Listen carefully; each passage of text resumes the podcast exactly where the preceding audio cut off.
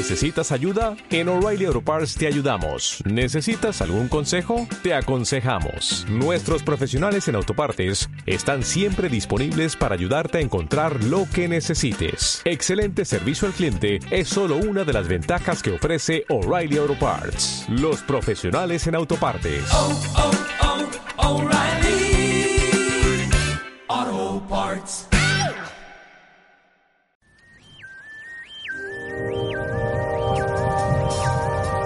Pues bienvenidos al programa de Peters de Grado tenemos aquí una vez más al gran Carvelo. Buenas tardes. Y nada, estamos deseando hablar, vamos a analizar eh, a este nuevo Metroid, Metroid Dread, que acaba de salir, está recién calentito, le teníamos muchísimas ganas. Se había ganas ya de, de Metroid. O sea, me acuerdo que encima lo comentamos cuando salió el, el anuncio en el E3, fue también en directo en, en tu Fue canal. inesperado además, ¿no? Sí, sí, sí, fue una cosa. Encima la gente se le vino un poco loco, sobre todo por el Metroid 5, claro. La O gente, cuatro, ¿no? Es- 5. Metroid 5, si nos ponemos desde la saga eh, clásica, 2D, es Metroid 5. Porque los Metroid Prime, que están haciendo el 4, es como Claro. independiente. Los Metroid Prime hay 1, 2 y 3, y luego un remaster de los 3, que es el Trilogy. Y ahora están haciendo el 4, los chicos, los de Retro Studio.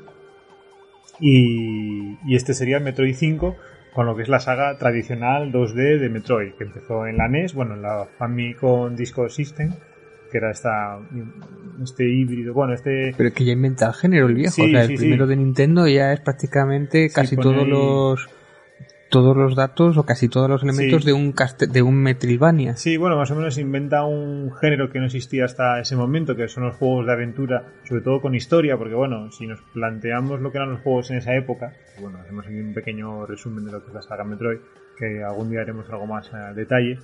Eh, los juegos de esa época eran juegos muy arcade, muy orientados al, single player o a partiditas más o menos cortas.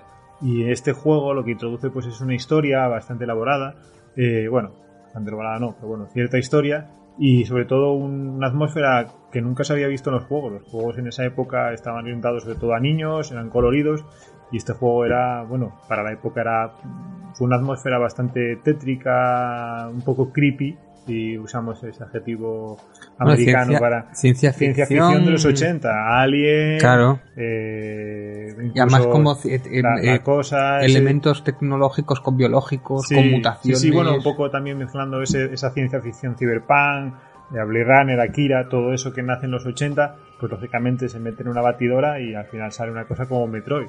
Sobre todo muy influenciado por Alien. Claro, sobre todo en el, en el- yo imagino que el Alien eh, será uno de los factores por los que al final del juego es ese bombazo que es, Sí, hostia, es una ser. mujer, Puede ser, puede una ser. mujer la, la protagonista. No, no, no miro mucho, pero sí que hay muchos detalles en, en- en ese tema de eso. En la primera protagonista, que no sabe hasta el final del juego.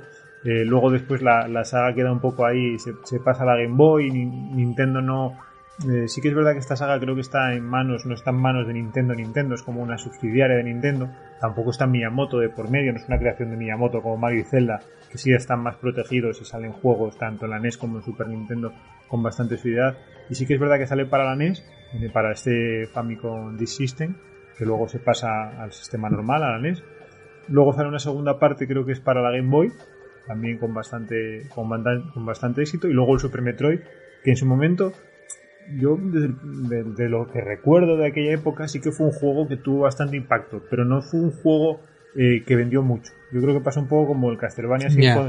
Symphony, of the Night, que fue un juego que eh, fue Pero- más importante Pero era de nicho, era como todo el mundo Exacto. hablaba del Metroid, pero casi nadie lo que- tenía, sí, no o jugaba. no jugaban, no era un juego tampoco, encima tampoco había, no era un juego que generase otros juegos, porque por ejemplo, sí que los juegos de plataforma 2D de aventuras estaban más enfocados a la acción, Castlevania, Mega Man, incluso hasta Mario y Kirby se pueden, o Donkey O- Kong o- se o pueden... se vendían mejor, no sé si Sí. eran más fácil de vender. Sí, pero bueno, era o- más como más plataformero, por ejemplo, Super Nintendo, Mario World, Donkey Kong, son los grandes exponentes de las plataformas y de la aventura.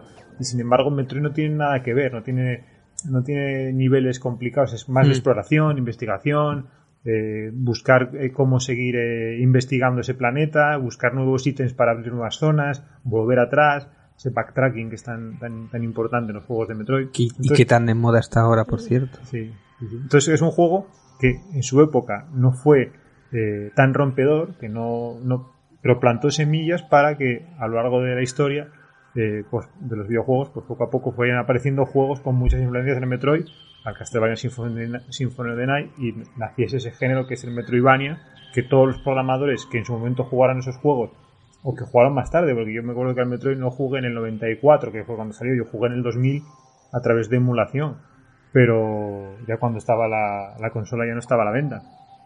Pero, pero la verdad que bueno, es, es un juego que en su momento tuvo bastante importancia. Y luego después, sí que la consola quedó un poco, eh, o los juegos, perdón, eh, quedaron un poco vinculados a la, a la, a la, NE- a la DS, perdón, a la, no, a la Advance, a la Game Boy Advance, Sí, que es otro de los títulos. que salió el. Fusion y el, el Fusion y el, y otro más salieron.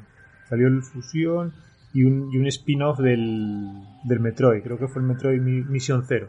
Salió, salieron como dos jueguitos para, para, para la Game Boy Advance. Luego también salió algo para 3DS, pero bueno, más adelante. Pero luego después con la GameCube, que fue lo que decías tú, se cambiaron las 3D y se metió el, metió el, el Metroid Prime, que no tiene nada que ver con, Sí. con los 2D. Que tiene, igual tiene más que ver Ese es un fin. con, con la moda de los Doom, Sí, de, ese- de los Halo. Exacto. Aunque, Ese- aunque tiene su rollo de Sí, exploración bueno, también. sí, pero- pre- pre- propiamente dicho, la- los propios los Retro Studio eh, dice que ellos crearon un nuevo estilo de juego, que no es un first person shooter, que es un first person adventure. O sea, que es un, un primera per- un juego de, de aventuras en primera persona, que ellos no lo consideran un shooter, porque ellos el factor de acción no lo ven tan importante como el de exploración. que Ellos es el, es el que más hincapié Bueno, le hay- pasa- Y hay esos elementos de backtracking. Y pero me refiero que le pasa el mismo problema que cuando pasabas del Mario Bros. del 2D al 3D, Sí, intentas sí, pero bueno, mantener es- los elementos, pero es un pero es otra cosa al ser en 3D. Sí, pero bueno, eh, más o menos aquí sobre todo querían separarse un poco sobre todo de, de- de ese shooter, de ese Doom, de ese Half-Life, que el Half-Life ya sí que va orientándose más. Yo creo que el Half-Life para mí es el primer gran juego de, de- de en primera persona que ya no es un shooter como un Quake, como un Doom, sino que ya plantea una historia, plantea algo más. Y luego después, ah, después llegaría pues eso, el, Met- el Metroid Prime, luego llegaría el Bioshock, o llegarían estos juegos. yo tengo muchos más problemas de- con los de 3D. Eh, yo hoy día me parecen injugables. Yo tengo muchos problemas de jugabilidad. Sin embargo, los de 2D, Mm.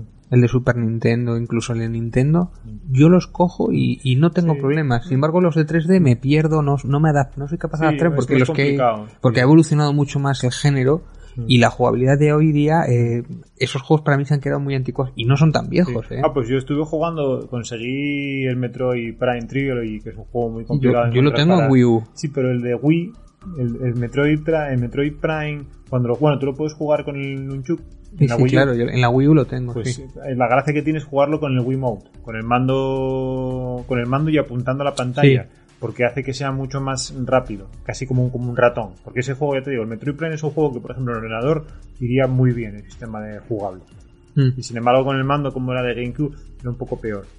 Bueno, yo voto, eh, yo me quedo con la saga de 2D, Ujú. que a mí es un género que me gusta mucho. Pues a, a ver cómo sigue Nintendo, porque según leí por internet, decían que con este juego, con el Metroid Dread, no creo yo, con lo que está vendiendo, con lo que está generando de contenido eh, internet y hablándose, pero dicen que la saga eh, original que empieza con el Metroid se acaba con el Metroid Dread y dicen que se acaba ya, que la historia ya concluyó, que Ya, no va a haber... imagino que será como todo, hasta que lleguen las cifras, y si bueno. las cifras Sí, sí. Hombre, mandan- o a lo mejor sacan otro Metroid, pero ya un Metroid nuevo, me refiero con una historia nueva, Claro, bueno. partiendo de cero, pero bueno, no, no creo que corten el grifo a Metroid.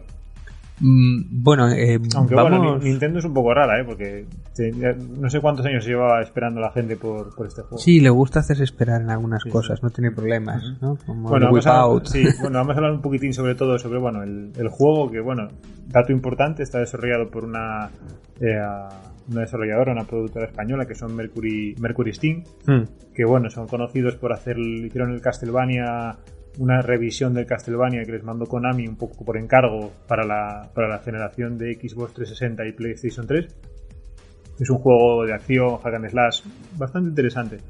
Eh, sobre todo la primera parte, la segunda tuvo ciertas críticas por el tema del sigilo, que aquí también aparece en el Metroid donde había partes de acción con partes de sigilo, pero claro, en el Castlevania, que está muy enfocado a la acción, meter esas partes de sigilo a la gente no le gusta. A mí no me, no me gustaron, ¿eh? ninguno de ellos, ningún Castlevania en 3D, no solamente los de ellos, sino ninguno en 3D es como que no, no le sienta bien a la saga el 3D. Mm. Pues a mí, a mí te digo, el, el, primero me pareció muy buen juego, con muy buena historia y jugablemente bastante aceptable. Y encima al final es bastante bueno, o sea, me gustó mucho. El 2 me falló un poco.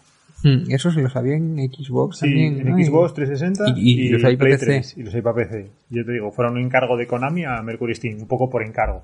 Es curioso que haya bastantes estudios españoles haciendo como revisiones de juegos clásicos. Sí, bueno. El, Alex Kidd, el Street of Ah, Street of Rage. Pero bueno, son franceses, creo. No son franceses, da Tembu. Ah, pues igual son franceses. Sí, pero bueno, muchos europeos sí, pero que, que, está saliendo de Japón la gente. Pero lo que, lo que me refiero que sean estudios casi indies, eh, que, sean los encargados de, de revisar esos clásicos y encima triunfando y haciéndolo bien, a mí me como esa segunda oleada. Claro, no, y encima me hace gracia que son indies y son occidentales, porque por ejemplo Sonic Mania, que llevaba Sega intentando Oh, hacer un. Sonic, un Sonic en 2D y de repente llegan unos chavales americanos y le hacen, creo que americanos y europeos, y le hacen el juego. Y si lo compras, eh, Sega, y sí, sí, es el mejor Sonic desde el Sí. Sonic 2 Y para el mí. Resident Evil 2, por ejemplo, el remake también nace creo que también de unos italianos que estaban haciendo algo Sí. con el Resident Evil con motor. Llegó Capcom y. Llegó Capcom y también se los llevó. O sea, me refiero que hay una serie de. de- y bueno, el, el Dai. El Daymare 1934 creo que es. eh, un juego también así. También está hecho por gente europea. O sea, me refiero que hay, hay mucho indie europeo. Los de Monster Boy también, que también hicieron esa especie de. Sí. Dos remake o dos versiones nuevas. Bueno, no son remakes, son. Un episodio más, ¿no? Es, a, a mí me gusta porque era como que estas, estas empresas tienen olvidado un producto que le tiene cierta morriña y que de verdad podían explotar. Sí, bueno, ellos se centran un poco más también un poco en el, en el consumidor eh, target, o sea, chavales entre los 20 y los 20 y muchos, o incluso chavaletes, bueno, vamos a bajar más el target, entre los 12 Pero- y los 30. pero en el target, de- el target de los 30 a los 40, que es el que demanda estas cosas más nostálgicas, pues estamos un poco olvidados, en plan de, bueno, Sí. sí, sé que estéis ahí cuando los Pero los, los los de cogeréis. Kidd que le hicieron una entrevista en Retromanía contaban que ellos fueron ellos los que fueron a enseñar el proyecto Mm. Sí. y sonó la flauta. Sí. Y tuvieron la suerte de que, que, sacar, que lo pudieron sacar, claro, con los Sí. hechos y con todo, porque puedes haber cambiado los gráficos. Claro. y tal. Bueno, era curioso, ¿no? Sí, sí. Eh, volvemos al Metroid Volvemos a Dread, Metroid porque y, a, y a- y a Mercury Steam, que bueno, luego después eso, hicieron el hace poco, y bueno, hace poco, hace, no sé, igual, cinco años, no sé exactamente la fecha, hicieron el, el Metroid, el Samus Return, que Mm. era una versión, una revisión muy buena del, del juego de, de Game Boy. Y bueno, la verdad que en ese juego se veía mucho de lo que se ve en este Metroid Dread. Yo lo estuve jugando eh, durante la semana anterior al lanzamiento, estuve jugando un poco, volviendo a jugar otra vez en Metroid Samus Return. Y la verdad que tiene unos elementos muy, o sea, ese, ese perdón, ese parry que tiene de evolución, de- para, para cuando te ataca el enemigo hacer el parry para poder disparar, tiene ese control un poquitín ofenca- o sea, Bueno, y el 3D, ¿no? Porque juega con Sí, las imágenes bueno, en 3D un yo, poquito. mm, jugaba en el 2D porque yo no tengo, yo la que tengo es la 2DS normal, no tengo la 3D. Entonces, No, bueno, pero no tenía acciones animadas en 3D, alguna sé. secuencia o no. eso no, no lo sé. Imagino que sí, pero bueno, y era un juego bastante, bastante entretenido. Lógicamente, pues tenía ciertos problemillas, sobre todo yo creo, que nacían del juego original y que por mucho que se intente eh, adaptar o cambiar, están ahí presentes. Claro, es un juego en el cual tienes que buscar a 30 Metroids que están fusionados con ciertos animales o criaturas, mejor dicho, del planeta que, le toca a Samus investigar. Y claro, pues es un juego en el que tienes que buscar a esos, a Metroids, un poco pues eso, ir buscando por el planeta a esos eh, 30 Metroids por diferentes niveles, con lo cual es muy simple la historia, tampoco da con mucho más. Por ejemplo, en este juego, pues ya como han partido de cero, pues lógicamente pues han tenido un poquitín más de, de, de manga para poder innovar un poco más y, y la historia es bastante más redonda. Y la verdad que me, me gustó bastante. Pero yo, yo ya desde la intro, Mm. yo Will respira al de a Super Sí, Nintendo, hombre, tío, a, a- a retro, a Sí. clásico. La, la introducción yo creo que un poco puede ser, entre comillas, eh, criticable que la intro sea un poco con imágenes fijas y Pero es que con es muy tantos de- textos, es pero muy de es muy, Super, muy de claro. Super Nintendo. Entonces yo creo que lo veo un poco como homenaje. Entonces en ese sentido, una de las cosas que me ha gustado fue esa introducción con imágenes estáticas y texto. En plan, en vez de evitar, pues a lo mejor una CGI que te explicase todo y demás. A mí eso yo creo que me gusta bastante y te mete bastante en la historia y, y está bastante bien. Luego después, como en todos los Metroid, sí que es verdad que aquí, por ejemplo, empiezas ya sin nada. Normalmente en los Metroid siempre empezabas con todo el armamento, con todas tus eh, habilidades al máximo. Por algún incidente lo perdías, ya fuese un ataque de un enemigo, que eh, pues te, te los habilitaban por cualquier otro motivo y tenías que ir recuperándolo. Aquí ya partes, no tienes armamento. Bueno, yo, yo entiendo que el bicho es el, el Anunnaki, es el, el alienígena Sí. ese que te grapa, es el que le quita las habilidades. Sí, sí, sí, es, eh, más o menos es en, en esa lucha que es un poco así un principio, llegas al planeta y de repente hay como un fundido a negro y despiertas en plan de, vale, estás en el planeta pero ¿qué ha pasado? En plan no sabes muy bien lo que ha pasado y luego poco a poco el juego te va explicando. Y, y me llama mucho la atención de ese principio del juego, cómo aparece eh, Samus, que aparece con un traje blanco y, azul, que aparecía sobre todo en los eh, diseños de publicidad, que es un traje que me gusta bastante y luego, lógicamente, como vas mejorando y recuperando piezas del traje, se va perdiendo, pero es un traje que me gusta bastante y es una pena no poder jugar con ese traje durante todo el juego. A lo mejor que puedas coger y decir, bueno, pues esta skin yo quiero mantenerla toda, todo el juego, aunque tenga los poderes mejorados. Y, y bueno, si quieres nada, comentar si quieres un poco de la hipnosis o directamente hablamos un poco... Pues Yo creo que directa, bueno, la historia tampoco Sí, tiene... no, bueno, la historia más que nada es una continuación de, de lo que sucede en el Metroid Fusion, pero bueno, como ya decimos, vienen muy bien explicadas y como dato más significativo que ya se vio en los trailers, eh, en el planeta en el que tenemos que investigar ese nuevo ese nuevo parásito X que tiene, bueno, están los Metroid, los parásitos X que explican unos y otros, pues lógicamente los parás- parásitos X eh, sobreviven eh, después del Metroid Fusion, envían a unos robots a investigar eh, a ese parásito X que apareció en ese planeta y se pierde un poco la, la- la señal de estos robots y tiene que ir Samus a investigar y descubre que los robots pues, están un poco descontrolados. Hmm. Y entonces ahí es donde entra un poco, luego hablaremos en tema de la jugabilidad, el factor de los robots, que es bastante interesante. Sí. Sobre el tema de gráficos, tú que lo jugaste, A ¿qué te mí me- parece? a ver, yo lo jugué, lo jugué a mí, a mí me gustó que, o sea, gráficos son muy resultones, están, la estética me gusta muchísimo, me hace mucha gracia los colores, la paleta de colores, incluso cómo cambia de unas zonas a otras, y cómo no deja de ser retro, que juega con esa, de como, como la suite no es una máquina potente, voy a jugar a eso, voy a jugar a rebajarlo un poco, pero aprovecharlo, eh, eh, buscando esa estética un poco que es, sin ser pixelar, que no lo es, No, no, no. Es. pero, pero está, de alguna manera está cerca, está Sí. cerca de, es un pixelar muy conseguido. O sea, bueno, o sea, no es un pixelar, pero me refiero que es lo que dices tú, es, es una evolución del pixelar. sencillo, eficaz Mm. y después muy jugable, porque además, eh, mira que es compli- eh, hasta que Sí. cogías toda la dominación de me costaba un poco y tal, pero al final te vas haciendo a ello y, además es eh, muy bien estudiada, sobre todo la curva de dificultad, que yo creo que es lo más difícil de conseguir. Vas cogiendo las habilidades poco a poco, vas haciéndote, te pone en una situación para que aprendas. Cómo es las mecánicas. De hecho, siempre que tienes una habilidad nueva, la pruebas con una puerta antes, Sí. por ejemplo. Sí, eso es muy, es muy Metroid. Que una- otra cosa que te preguntaba a los gráficos, a ver qué, qué opinas.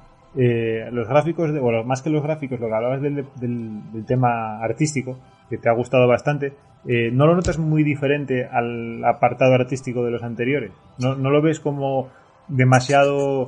Yo lo veo demasiado Es que limpio. yo he visto, yo he visto, a mí me recordaba mucho al que se de directo de, de esto, precisamente al Ghost 1.0 de, de, Sí, de exacto, un Epic. Sí, sí, un Epic. sí, sí. Y, y el un Epic era ya un, Sí. pero, pero, sin embargo, estéticamente, Mm. ese juego sí era muy limpio, de trazo Sí. muy tal, y tenía un toque manga. Este no tiene, Claro, yo, yo lo veo... no sé si no tiene un tono de manga o, Bueno, no sé. porque bueno, tiene... no- bueno, no- pero me refiero que Sí. no, no era, Sí. no era un manga per se, porque al, al ser en polígonos y tal. Y, y a mí me recordaba un poco en eso, ese tipo de plataformas y tal, Yo- pero yo también me recordaba un poco al de Super Nintendo. No, a mí no me recuerda tanto. Yo, yo lo veo muy limpio. Lo veo a lo mejor más influenciado, pues a lo mejor eso, más el- ese un Epic que no, bueno, a lo mejor pudo influenciarles. Al fin y al cabo, un Epic es un juego español y Mercury Steam a lo mejor pudo tener algún tipo de referencia a la hora de tal. Sería una cosa interesante de preguntarle a o, los o- programadores. o- o los gráficos podría ser que fueran como de GameCube un poquito mejorados Sí, también. no, pero yo no hablo tanto en el gráfico, sino como de dónde pudo provenir esa influencia estética para cambiar tanto de esos estereo, de esas eh, Al, esos al fondos. Samus Returns no, no hereda ese estilo gráfico. No, el Samus Return es un estilo gráfico pues en plan de pues de planeta marciano, planeta extraterrestre, con pues muy árido. Aquí, por ejemplo, se ve, pues eso, hay unas zonas pues con mucha vegetación y muy ricas, pero también coloridas. O sea, no, por ejemplo, no te, no te plantea que es una zona en la cual Samus está eh, sobreviviendo porque es una zona hostil hacia ella. O sea, por ejemplo, en el, en el Metroid, eh, sobre todo en el Super Metroid, sobre todo, y eh, un poco incluso en el Metroid Fusion, eh, yo da la sensación sobre todo que el, el ambiente es muy hostil a Samus. Y eso se ve por el escenario. ¿sabes? Un escenario de Puede- ruido y tal. Puede Y que sin embargo, tuviera no también tanto. tuviera un poquito de lori.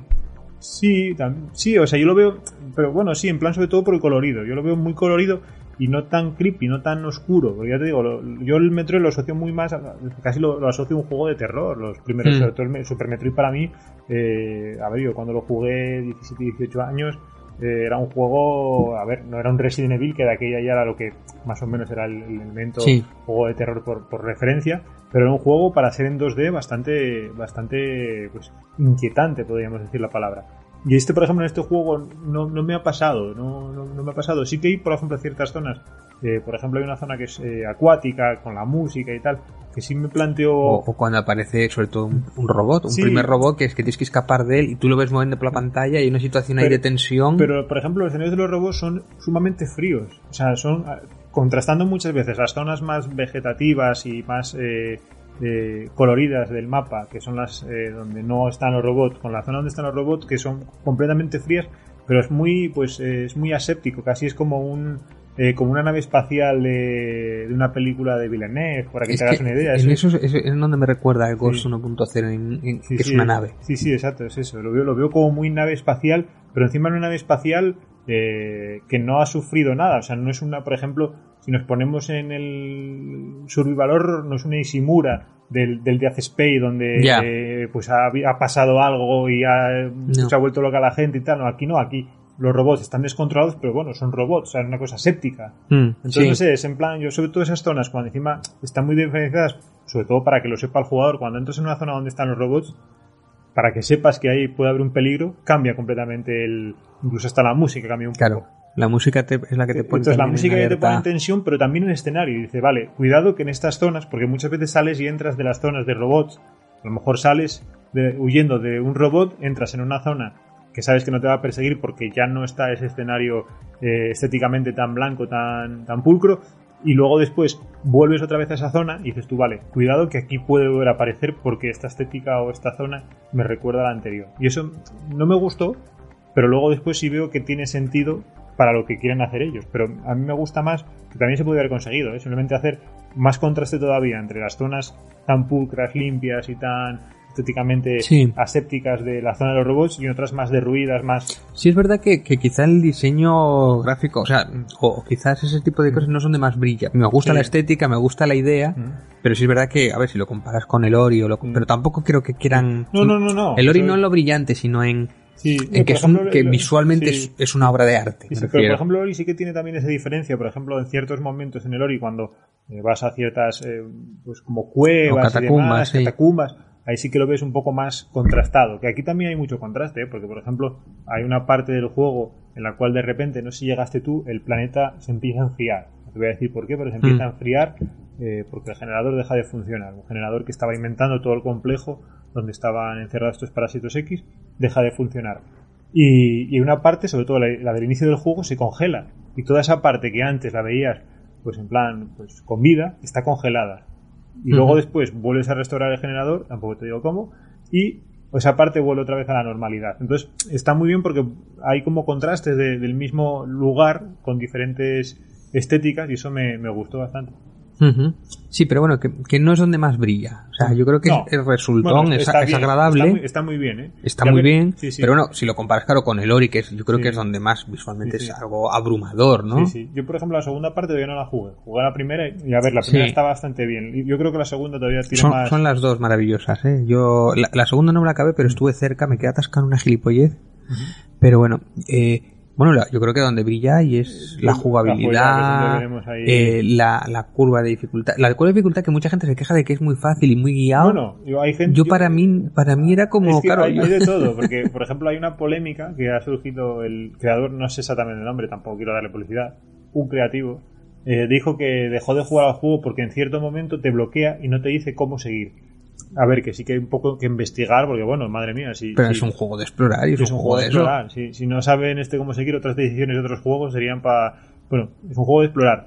Y, y a mí lo que no me gusta muchas veces es que sí que muchas veces eh, te encierra para que consigas salir. Lo que dices tú, por ejemplo, que consigues un poder y te deja cerrado en esa habitación, en plan de usa este poder que te acabo de dar para salir de la habitación. Claro, pero es, es una especie de pequeño tutorial que te deja ahí. Sí, sí, para que veas un poco las opciones que tiene ese poder. Eso lo veo bien cuando lo hacen dentro de una habitación, pero luego después hay veces que en vez de hacerlo en una habitación lo hacen a lo mejor como 5 o 6 habitaciones y te dicen, vale, estás atrapado aquí, hay varios sitios para salir, pero solo puedes salir por el que yo quiero que salgas. Mm. Entonces te lo bloquea de alguna manera, pues en plan de por aquí no puedes pasar porque no tienes el power up, por aquí te cierra la puerta, por aquí la puerta la tienes que abrir por otro lado, tampoco puedes pasar.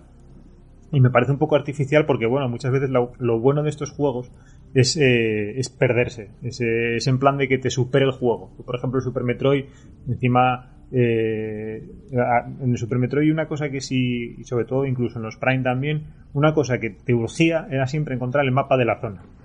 Buscar rápidamente alguna manera de cómo conseguir el mapa Hmm. mediante siempre algún tipo de estación o ordenador conseguías el mapa para tener una más o menos saber situarte en esa zona. Y aquí, por ejemplo, yo los mapas los conseguía, pero prácticamente Sí, no los consultaba Tampoco porque los tienes arriba y no es complicado. tampoco lo consultaba. Me refiero que no era no era necesario porque, a ver, sí que alguna vez te, lo tenías que consultar para decir, vale, ¿cómo tengo que volver aquí? Pero no, no era necesario, en plan, no me vi en ningún momento decir, uff, ahora mismo estoy perdido, no sé a dónde tengo que ir. Que, por ejemplo, en un juego muy de aventuras y que en ese sentido, para mí, el sistema de diseño de niveles no, o sí se podría decir, el diseño de niveles es para mí una masterclass, es eh, Hollow Knight, porque hace un diseño de niveles complejo. Es más grande ese mapa. Es muy y muy orgánico, que aquí, por ejemplo, este es muy grande también el mapa, pero claro, tira mucho de, pues, aquí un ascensor que te lleva aquí y un teletransporte que te lleva allá. Que a ver, eso es complicado, porque lógicamente tienes que hacer cuadrar ese, esa, esa multitud de elementos y que no haya ningún fallo y que tú no puedas eh, hacer ningún tipo de atajo. Eso es complicado. Pero esa falta de organicidad al conjunto que sí tiene, por ejemplo, el Hollow Knight, que tú puedes ir de un punto a otro sin tener que coger ningún tipo de medio de transporte eh, externo, en plan de viaje rápido, eh, Mm. porque al fin y al cabo un teletransporte es un viaje rápido. Eso, por ejemplo, eh, no lo eché en falta. Yo pensaba que iba a ser más integrado, que hubiese a lo mejor un ascensor, pero que bueno, que no fuese una corto aquí para que cargue, pongo una cinemática y te presento en el otro lado. A lo mejor puedes poner como los antiguamente en los, en los antiguos Metroid ponía nada, el ascensor y cargaba. Que a ver, sigue siendo un poco más orgánico, entre comillas, que, A mí me, que- me, que eso otro. me, me gustaron varias cosas. Primero, me gustaron lo de los robots, que te ponga Mm. esas escenas, que yo creo que es lo que diferencia un poco quizá de... que es como su marca, este juego es así, es Metroid, pero esta es la diferencia con Reto, ¿no? Cuando Mm, llegas sí. el robot y tienes que escapar, tú ya sabes de qué va el juego. Empiezas a ver de que, Sí. vale, tengo que ir destruyendo estos robots para ir cogiendo sus habilidades o, o- y ya esta zona como que cambia después. Y cada, cada robot es de una manera distinta. Y después me gusta también mucho el hecho de que cuando llegas en los eventos, los, los, los pequeños eventos, en un momento dado saltas, Mm. eh, cambia el plano, se pone Sí. más cerrado, te presenta algo, Mm. Pero inmediatamente sigues a jugar porque hay una situación que tienes que resolver por alguna razón. Sí, sí, en plan, por ejemplo, dispararme robot o hacer una contra. Sí, eso está muy bien. Eh, esas pequeñas Sí. eh, escenillas a mí me, me, lo, me lo acerca sin perder la esencia de que es un 2D. Mm. Sí que aprovecha que sea 3D y, y- y me hicieron gracia, vamos, sí, sí. Sí. Luego, por ejemplo, una cosa, por ejemplo, que te- no tenía el, el Samus Retour, que eran, tenían unos mm, bosses bastante mediocres, vamos a decir, o poco trabajados. Aquí hay unos bosses muy currados y, Mm. están, y estéticamente chulos. Mm. O sea, el- no sé si llega hasta el boss de la lava, pero el boss de la lava es, el boss de la lava es muy chulo, bastante chulo. Es un boss muy Super Metroid. O sea, ocupando toda la pantalla, eh, con diferentes eh, fases dentro del boss, en plan de pues tienes que primero hacer una primera fase, entonces pasa algo y haces una segunda fase. O sea, es un, un boss muy currado. Y hay varios bosses, o sea, sí en ese sentido, a lo largo de todo el juego. O sea, en ese sentido me ha gustado muchísimo, porque eh, una cosa que siempre tiene un, juego de este tipo, un Metroidvania, son los bosses, que muchas veces son un poco como ese, esa manera de probarte, vale, bien, sabes moverte, sabes utilizar los diferentes eh, power-ups que vas consiguiendo, pero tienes que demostrarlo contra un boss que eres capaz a, a usarlo. Y aquí muy bien en estos bosses, pues con ese diseño que, que te comento, pues eh, está muy, muy, muy bien conseguido eh, ese boss, podemos decir boss puzzle un poco, entre comillas, o sea, que no es eh, aprender patrones. Te, te lo acabaste el juego, ¿no? Sí, Me parece. ¿Y te atascaste en algún momento? Eh, en el último boss, pero por más, más que nada, pero bueno, es por un tema de repetición de ¿Pero por patrones. puzzles y eso no? No, no, no, por puzzles no. Hubo ahí un pequeño, bueno, más que un pequeño puzzle, hubo un nada, momento que no sabía por dónde ir, pero al final lo que te digo yo, estaba atrapado y digo, joder, qué raro que no pueda ir ni por aquí ni por allí, o sea, estaba como un poco en plan, digo, ¿por dónde tengo que ir? Porque por aquí no puedo, porque no me dejan pasar, por aquí tampoco, porque está cerrado, por aquí no tengo el ítem, pues power up, porque se notaba que era un power up eh, la zona para poder pasar. Y solo me dejaban ir por un sitio, pero no había salida. Lógicamente luego empecé a disparar a todas partes y se abrió un camino que estaba escondido, que era un bloque que podía destruir con un misil.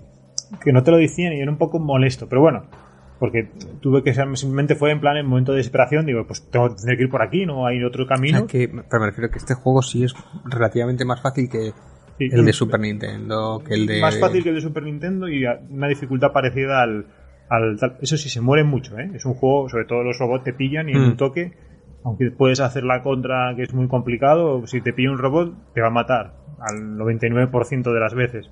Y luego los bosses eh, son difíciles. Pero bueno, son difíciles, por ejemplo, el boss final me llevó media hora. Porque bueno, es- un patrón, o sea, es un patrón, él salta, dispara, no sé qué. Entonces, mientras él dispara, pues tú tienes que coger y hacer una serie de objetos. Sí. Entonces al final es aprenderte ese patrón y bueno, al principio pues, por ejemplo el boss final son tres, tres pequeñas fases dentro del boss. Pues a lo mejor la primera vez te mata nada más empezar. Luego cuando te mata cinco veces en la primera fase pues ya la dominas. Y sabes, vale, cuando dispare así yo le disparo aquí. Cuando haga esto yo me escondo. Sí, sí. Y cuando haga esto salto Pero y bueno, salto. la, la- quizá la, la queja generalizada que, que tiene la comunidad con los juegos es la duración. Hombre, más, ah, y sobre todo hay un poco el tema de la comunidad, es la duración y el precio. Porque mucha gente dice que un juego, por ejemplo estamos hablando de unas 8 horas de, de media aproximadamente, me duró siete y media, bueno, siete y media, pero bueno, el último jefe final me duró media horita, que yo me imagino que bueno, al final con los veces que me mataron y demás, eh, 8 horas me llevo tranquilamente. Entonces, claro, pagar por un juego de 8 horas, eh, o 9, 10, vamos a poner 60 euros, que es lo que cuesta la versión normal, o 80, 90, que vale la coleccionista, que bueno, está muy chula. Eh, pues claro, mucha gente dice, no, es que estos juegos tipo Metroidvania los tienes como el Ori por 20 euros, como el Sí, Hollow bueno, el, Ori, 20 y algo. el Ori de la que salió creo que eran 30 y Sí, algo. Pues claro, dice, no, es que estos juegos, pagar por estos juegos 60 euros, bueno, es un Y yo creo que tiene ma- más jefe de o sea, tiene más producción y, y debe ser más caro a producir un Ori que, No, que este- un Metroid, ¿eh? este Metroid- Simplemente por los diseños, la Ya, banda sonora, sí, sí, porque la banda bueno. sonora está bien, pero pero no es destaca, Sí. pero la banda No, sonora es una orquesta, es Pero esta una- es muy buena, la, la- la música pero- es muy buena, ¿eh? pero me refiero que la producción, el valor de la producción del Ori, Ya, no lo sé, no sé exactamente. Yo te digo, yo este juego es un, no es, igual no es un triple A en producciones, pero es un doble A tranquilamente. Vamos, no, yo creo que sí. Y a mí, en parte, este juego está muy promocionado. Yo creo que de los juegos de Nintendo que más se promocionó, excepto Mario, bueno, y Pokémon era, y tal. y, y era muy esperado por todo Sí, lo que sí. tal, pero yo creo que Y- se aprovecharon quizá de eso. Y luego sobre el tema, sobre el tema de la duración, a ver, yo te digo, los, los juegos de este estilo duran eso, quitando salvedades como pueda ser Hollow Knight, que en una primera partida te dura 20-30 horas, porque es un juego muy largo, sobre todo hacer, hacer el 100% me llevó 40 horas, pero ya te digo, yo el 100% del Metroid, me- no sé cuánto me queda, pero me llevará otras 7 horas tranquilamente. 5, 6, 7 horas. Bueno, a lo mejor 7 son muchas, porque no, sé- no creo que me quede dando porcentaje. Pero bueno, vamos a poner 4 horas más, 12 Hmm. horas. Y 12 horas es un, para un, un 100%, está bien. Encima yo estoy un poco cansado de los juegos largos. Porque los juegos largos muchas veces al final no te prestan y al final terminas hasta cansándote. Yo, por ejemplo, siempre lo pongo como ejemplo. El Witcher es un gran juego, pero es un juego que terminé hastiado de, de secundarias y misiones y misiones y misiones. Bueno, que Y- saca el Witcher, es una vastedad. Son 100 horas de juego. Son 100 horas de juego y encima también, como no te metas mucho en el mundo, eh, y, y no veas que avanza la trama y que a veces haces más secundarias, pues claro, yo, yo creo que lo enfoqué mal, porque es un juego que tiene a lo mejor que tienes que intentar ir poco a poco con la historia principal e ir salpicando con algunas secundarias. Yo iba por ahí danzando por el mundo y un poco tipo Skyrim, que es ese ma- me parece más me parece más entretenido. Pero bueno, pero lo- lo- sí creo que es un juego que 60 euros es caro para Sí, el juego. ¿no? Pero Yo bueno, creo es que un- esa es la pregunta. sí. Pero claro, es un Metroid. claro, es un Metroid- Hay un Metroid cada. Es, no hay- es política Nintendo también con los juegos. Nint- Nintendo sabe, sabe si los juegos los saca a un precio y no los va a bajar. Con lo cual, de, comillas, Es exclusivo. Sí, es no, encima, eh, porque por ejemplo muchas veces dices tú, bueno, compro un, un juego de salida, por ejemplo, que pasó creo con el último juego, con el último Tales of, eh, que salió a 60, bueno, 70 y algo euros, que es el precio de nueva generación, para Play 5. bueno, de sí. eso, de Sony, de, de- Sony un sí, poco. Y, y al poco lo bajaron de precio. O el de Asdup, el que también salió Pero es que este no lo van a bajar. no, no, este no van a bajar, con lo cual tampoco se va a devaluar. El- si tú, por ejemplo, pagaste el día de salida 60 euros por él, pues dentro de un año lo vas a intentar vender por 30, 40 euros y lo vas a poder vender por 30, 40 euros de segunda mano, porque va a estar todavía a 60 euros. Sí, bueno, yo, yo he de decir que lo he jugado, lo he bajado por ahí, Sí, de FitGale concretamente, emulado. La verdad es que es de los juegos que mejor se han emulado. sí. Y, Bueno. y lo estoy disfrutando muchísimo. A mí me está gustando mucho el juego. Hay, hay cierta polémica porque hubo sobre todo, no sé en qué foro de internet, hubo gente que decía que, o sea, o sea no, tú por ejemplo dices que lo juegas pirata, pero no estás fomentando en plan, no, no, bajároslo. Esto no te decía, Bueno. esto, esto lo decían, decían, no, no, es que bajároslo, un juego de 8 horas, eh, de 8 horas no, no, no merece A la ver, pena. Yo si hubiera tenido una, si hubiera salido para PC lo hubiera comprado. Hombre, por 60 euros me, igual me hubiera quemado. Sí, si, lo hubiera teni- si, una si yo key, a lo tuviera, mejor una key de 40, una key de 30. efectivamente, si hubiera tenido una Switch que me hubiera comprado, Mm. hombre, es que tampoco la Switch es que haya muchos juegos que, que me rompan la cabeza o que me, Mm. y este sí era uno de ellos que sí que me, Mm. puede ser que sí me lo hubiera comprado, pero bueno, que si lo hay por 30 ni me lo pienso, o Mm. sea, eso lo tengo clarísimo, o 35 como el Ori, el Ori me pasó, el Ori ni me lo pensé, y de hecho el Ori 1 ahora mismo igual lo tienes por 6 euros en Steam. Sí, sí. Y el juego, el 2, debe estar en 30. Ujú. Y yo eso, eso sí me los compré de, de cabeza, pero bueno, eh, oye, lo tenía ahí, no había tenido otra forma de jugarlo y, y era demasiado jugoso, la verdad. Sí, pero bueno, tampoco, mira, te digo, sobre todo yo, a mí lo que me llama sobre todo la atención es eso, que, en plataformas como Twitter y gente a lo mejor con un gran número de tal, encima que, o sea, haciéndolo como normal, no, no, es que, es que, pero cómo, o sea, yo, eh, sobre todo encima ya con el tema, eh, un poco guerra de consolas, que, que encima yo veo con, lo veo con tristeza porque en los 90, esa guerra de consolas de Sega contra Nintendo, eh, no, no- era una guerra sucia, y, pero al mismo tiempo era sana, porque eh, la- era una guerra de compañías. Es decir, Sony y Sega se peleaban, se peleaban en las tiendas, se peleaban los, los eh, aquí en España imagino que no habría tanta pelea, pero en Estados Unidos, en las tiendas de juguetes y en los grandes almacenes, los comerciales de Nintendo y de Sega se pegaban en las campañas de Navidad Sí. por no, pon aquí mi stand, no, pon mi stand, no sé qué. y Pero tal. bueno, yo creo que, Pero era una cuestión interna y sin embargo ahora esa pelea... nuestra generación tiene que superar ya esa Sí, guerra. ¿eh? no, pero es que el problema es que no es nuestra generación, son las generaciones nuevas.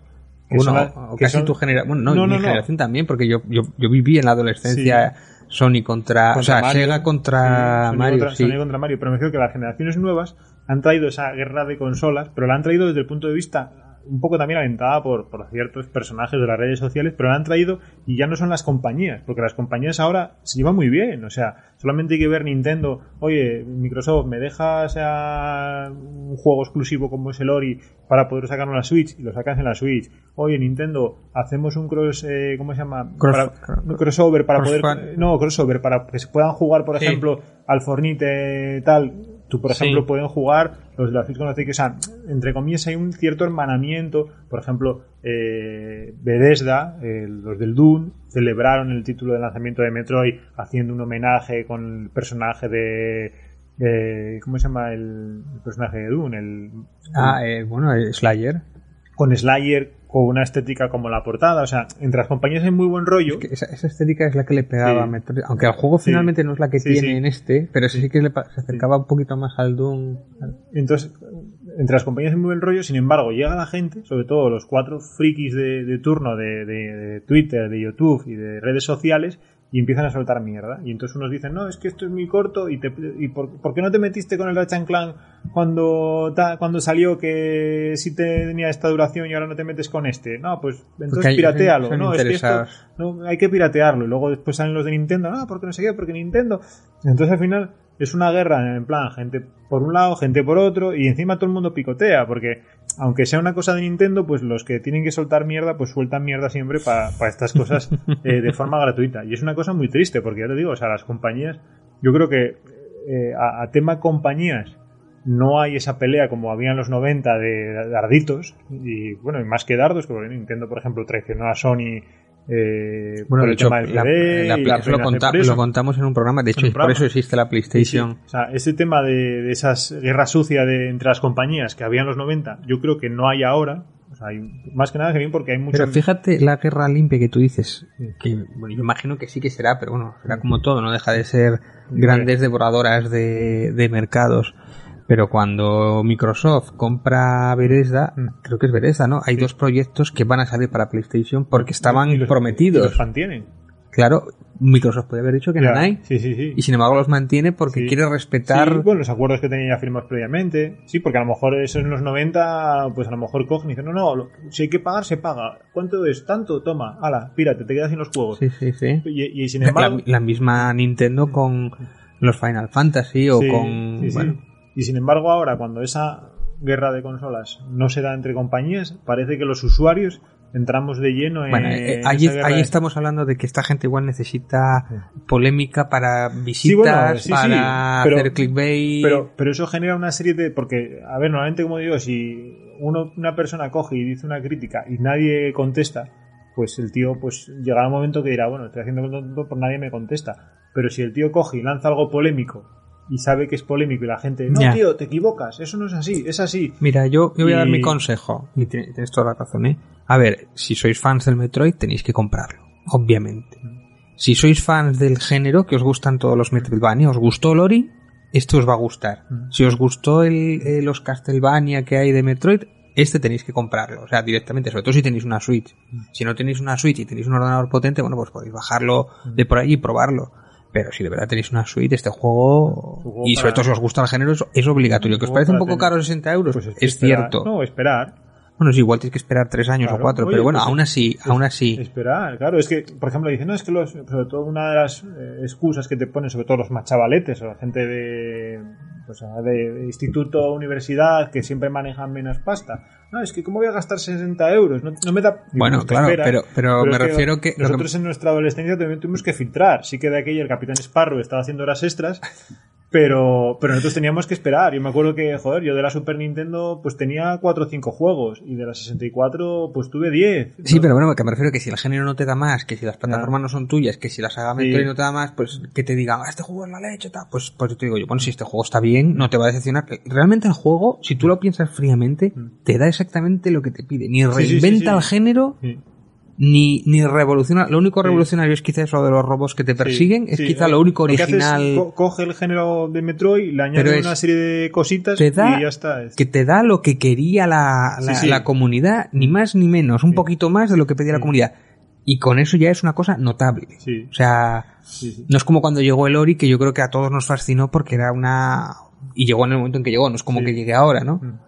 Pero no es un juego que vaya a cambiar la industria ni vaya a cambiar. De hecho, yo creo que Nintendo debería de seguir los pasos de este Metroid en cuanto a algunos de sus clásicos, de Yo- yo- tenerlo un poco como espejo, de recuperar esos juegos en 2D, Sí. No, darles ese chapa y pintura, sobre todo con algunos Final Fantasy, como Sí. hizo con, con el anterior Final Fa- con el Final Fantasy, no, con, con los Zelda, ¿no? ah, sí, con el Zelda Awakening. Claro, pues a mí, hombre, a mí me gusta mucho ese que es para jóvenes también. Tienen los. Ahí no sé cómo se llama. La, hay una saga que El- está todo el mundo desquiciado. Es una saga que salió para la Game Boy y la Game Boy Advance. Golden Sun se llama la, la saga. Todo el mundo loquísimo con el Golden Sun. Porque a mí, a mí no me tocó porque justo me pilló ya en la época de GameCube, PlayStation 2 y las portátiles no las toqué. Pero los chavalinos, los niños de aquella, los que tenían 8, 10, 12 años que tenían la Game Boy, A ellos les tocó. están loquísimos con el Golden Sun y dicen que quieren el Golden Sun remake y que Nintendo por favor que haga un Golden Sun remake. Pues a lo mejor ese Golden Sun es, una, es un producto y oye mira, dárselo a una compañía que haga un remake y si son buenos haciendo el remake le das Claro. para hacer una continuación Como hicieron con esto. como hicieron con esto. Bueno, Sí, podían hacer esto también con el F0. Ahora También con el lo F0, digo- con el Kid Icarus, porque el Kid Icarus que hicieron para la 3D es un juego que no tiene nada que ver con el original, es un juego de plataformas y encima el personaje de Kid Icarus yo creo que también podía, podía también volver. Y, y bueno, Nintendo, yo Nintendo la quiero mucho, pero está muy obsesionada con Mario, Mario Zelda y Mario Zelda Kirby. Mario Zelda Kirby. Es que Mario Zelda claro, Kirby. es, es pisar sobre seguro también. Y claro, pero Mario Party, no sí, sé pero qué. bueno, Donkey Kong, por ejemplo, lo tiene un poco abandonado, porque los últimos juegos de Donkey Kong, que los hizo, por Era el de ejemplo... Wii y el sí, de Wii U. Wii y el de Wii U, que están Que muy bien, bien. pero son un plataformas... Estaban muy bien, de verdad. Pero son ¿eh? plataformas muy sencillito. O sea, que por Sí, ejemplo, hombre, bueno, sí. Es que no se atreve a hacer algo que no fuera. De hecho, esto es lo más raro que hace fuera de su público que es infantil. El, el focus de ellos es infantil. sí, que nos bueno, gustan los mayores no significa Sí, que... Un poco un foco Disney Pixar, si me vamos a poner, Exacto, exacto. Un producto que pueda exacto. gustar a un chaval de 12 años, pero que te lo juegue también un adulto de 30. Claro, este no, este es el que se sale de ese, Sí, de ese bueno, target. eh, por ejemplo, bueno, pero es que por ejemplo es recomendado para mayores de 12 años. Y es, y es un juego que tampoco es muy violento, por mucho que... No, a ver, que lo juega un niño, mucho que- sí. lo juega un niño no le pasa nada, pero Sí, bueno, target, el- sí, sí. está pensado, dirigido A, a- a adultos, de hecho, ¿no? Bueno, eh, nos vas a enseñar Sí, el... sí, sí, vamos a- ¿Cómo a- hacemos? nada, vamos a hacer aquí un change rápidamente. Y luego, bueno, lo que llama la atención en primer lugar es el tamaño de la caja. Para hacer una edición coleccionista, eh, Nintendo sacó bastantes ediciones coleccionistas en la Switch. Hostia, me recuerda a las cajas clásicas de cuando los juegos de PC de antes, que venían en cajas, Un poquitín más pequeñas, ¿eh? No están. pero un poquitín, un sí, pero poquitín. yo las he hecho de más- menos. Eran más gordas, pero más pequeñas. Y, y Nintendo sacó el, el Assault Chain, eh, salió también en este tamaño de caja. El Fire Emblem también salió en el tamaño de caja. Y, yo me pensaba que no iba a salir en este tamaño, que iba a salir más bien un tamaño más pequeñito, más como el Zelda Awakening, que es una caja más pequeñita, muy parecida a la, del, a la de versión también, que un día la traeré aquí para enseñarosla, la del Metroid Samus Return, que también tengo la, la edición ¿Qué te costó esta edición? Este eh, fueron 90 euros en, en Game. Se podía conseguir por 80 en Carrefour, pero bueno, fueron, fueron och- 90, bueno, sí, 89,90. ¿Qué tiene, qué tiene Y luego, especial? bueno, a ver, a ver, ir Viene, una serie de, de tarjetas con los diferentes... eh, Qué guapo. Ese es el de, ese es el de NES. El Metroid de NES. Luego tenemos la segunda parte que salió el Samus Return El de Game Boy. el Return of Samus, que se salió para Game Boy, Return of Samus, la versión de Game Boy, luego después salió la Samus Return, que es la que hicieron Como el chicos. remaster, ¿no? El El- remaster que hicieron estos chicos, luego como no, el clásico entre los clásicos, Super Metroid. Luego después el Metroid Fusion, que es ese juego desconocido, eh, es un juego muy bueno, ¿eh? es un juego eh, cortito, 6 horas, 6, 7 horas, pero es un juego eh, casi de, se podría convertir de un survival horror en 2D. Sí. sí, sí, es un juego, tendrían que hacer un remake de este, pero yo creo que, mira, es un juego que a lo mejor Mercury Steam no le sacaba todo el partido a este juego. Era un juego a lo mejor para pero dárselo. yo, yo a Samu no lo veo fuera de Nintendo, por Sí, lo que sí, sea, no, ojalá pero lo saca. Pero me refiero que, que le diesen la oportunidad a otro estudio español. Y voy a pensar aquí en Kicks Game, los que hicieron el Blasphemous. Ah, Este juego les pegaría muy bien, porque es un juego con una estética eh, muy, muy survival horror y que podrían hacer enfocar un poco hacia la acción. Y luego, como no, el Metroid Dread.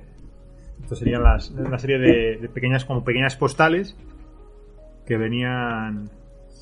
Luego viene, bueno, una caja qué guapa, mira, Sí, ¿ves? una Caja de... meta- caja metálica, aquí con el símbolo de, de Metroid.